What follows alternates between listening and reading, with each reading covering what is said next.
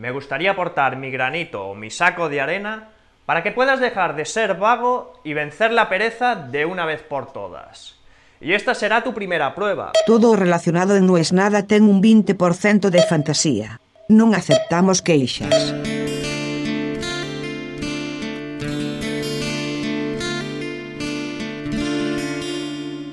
Pero el mercado se regula solo. No, no, se regula solo. Hoy salió un nuevo informe que dice que después de la pandemia, o durante la pandemia, porque la pandemia todavía no terminó, los ricos son mucho más ricos, los pobres son mucho más pobres, y muchos que orillaban la pobreza pero no calificaban como pobres para ese estudio, post pandemia serán pobres. Frente a eso yo comenté, ah, pero el mercado se regula solo, haciéndome el irónico.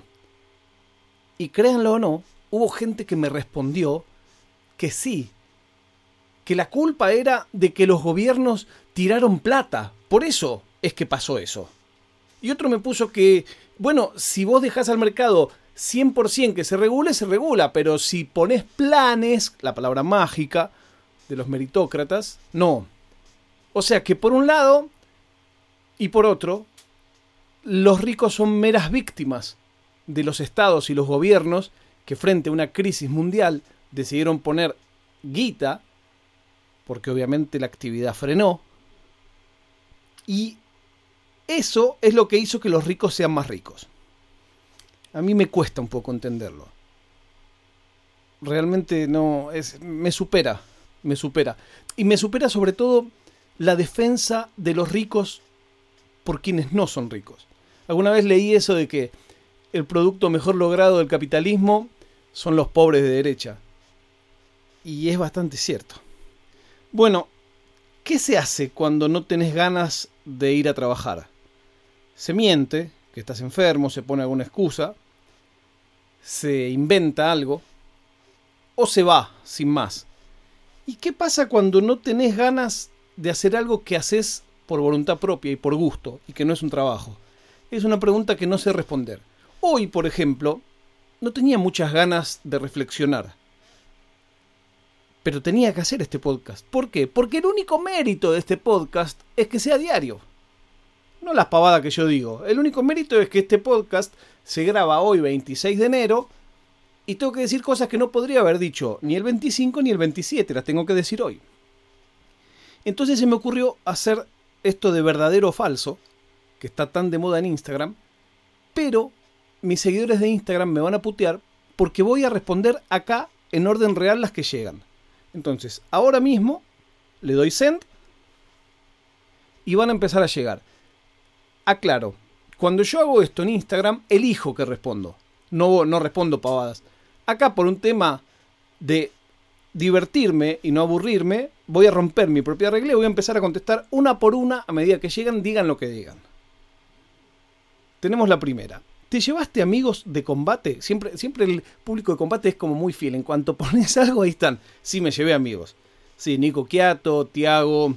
¿Eres el único pelado que no usa gorra? Me dice un español. No. Supongo que no. Pero es cierto que hay muchos pelados que les da vergüenza ser pelados y usan gorra. No, no lo entiendo. Gente que está todo el santo día con gorra. Casi sale campeón Banfield. ¿Te dolió? Por supuesto. ¿Cómo no me va a doler? Pensé que iba a ser. ¿Volverías a conducir en la tele? Dice Seba. Sí, por supuesto. Se gana buena plata. El problema es que yo no, no acepto cualquier cosa. Pero cada mes más que pasa y que no lo hago, más cerca estoy de aceptar cualquier cosa. ¿Vuelve el pelo verde? Eh, sí, en las axilas únicamente. ¿Te gustaría ir a Masterchef? Sí, me encantaría. Soy un gran cocinero. Soy un gran cocinero. Pero me gustaría ir al Masterchef normal. A competir con otros que saben cocinar bien. No, no, no con gente de la farándula. Japón es el mejor planeta del mundo, sin dudarlo. Sí, sí, Japón, Japón es mi planeta favorito. Es mucho más que un país Japón. Suena muy elitista hoy, como está la economía mundial, hablar de Japón. Justo ayer hablaba con mi hija de eso, de que a veces uno tiene que cuidar que habla con quién. Es muy difícil porque supone como un juicio moral de qué está bien y qué está mal. Yo tuve mucha suerte en la vida de inventarme siempre trabajos que me permitieran hacer cosas que me gusta hacer, pero que no tenía el dinero como para hacerlo, sino era invirtiendo en disfrazarlo de un trabajo. Y entonces, claro, cuando hablo con gente que no me conoce y sale el tema de tal país y tal otro, a veces me cuido de decir que conozco y que estuve, si no saben que trabajé, ponele cuatro años de viajar. Es raro, porque es una autocensura, o sea, yo no es que viajaba vendiendo falopa, viajaba haciendo un show de viaje, vos prendías y se veía claro qué hacía. O sea, no tendría que tener esa vergüenza. Pero como hay tantos giles que, que chapean con todo lo que hicieron, a mí me cuesta un poco. Más preguntas que entran. Dale, como si fueran a responder con la verdad alguna de las preguntas incómodas. Este, le voy a contestar en mi Instagram. No entendiste la consulta.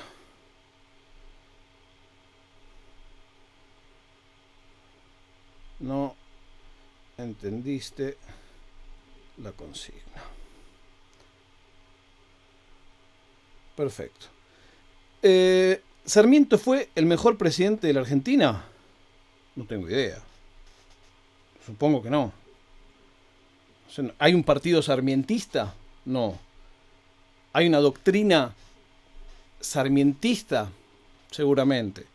¿Hay gente que se define a sí misma como sarmientista y ordena todo su pensamiento a través de ese patrón?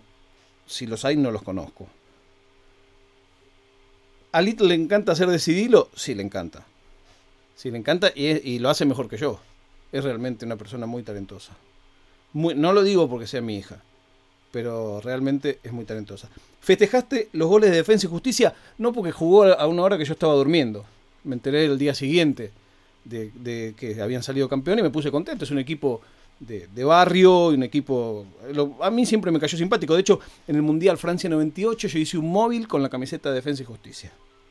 Están todos bastante enloquecidos con esto. He respondido el 100% de las que entraron en estos minutos. El 100%. Es divertido para mí hacer esto. Yo no sé, por ahí siempre pienso esto. Si a alguien le recomendaron este podcast y le dijeron, no, escúchalo porque habla de temas existenciales y justo engancha este que estoy boludeando, bueno, es así este podcast. Es así. E, es más veces así que, que no. Así que te lo cuento. La prueba de vida del día de hoy, siguen llegando las preguntas. La prueba de vida. ¿Jugaremos algún día un partido de FIFA? No. La prueba de vida del día de hoy la prueba de vida del día de hoy es el caso de Rogelia Blanco, una señora de un hogar de ancianos que la dieron por muerta de COVID, la velaron su familia, la enterraron y diez días después apareció en el geriátrico. Era que se habían confundido de señora, acá en España. La otra señora se llama Conchita, la que murió, que pobre señora no la velaron sus familiares, está enterrada con un nombre que no es el suyo. Y a mí me deja un poco pensando, no me gustaría ir a un geriátrico que se equivocan cuando me muero. Imagínate como la bola que te deben dar cuando vivís. Nos vemos mañana cuando diga no es nada. Y ahora las que voy a contestar son todas las pavadas. Ustedes tuvieron las buenas. Chao. No es nada.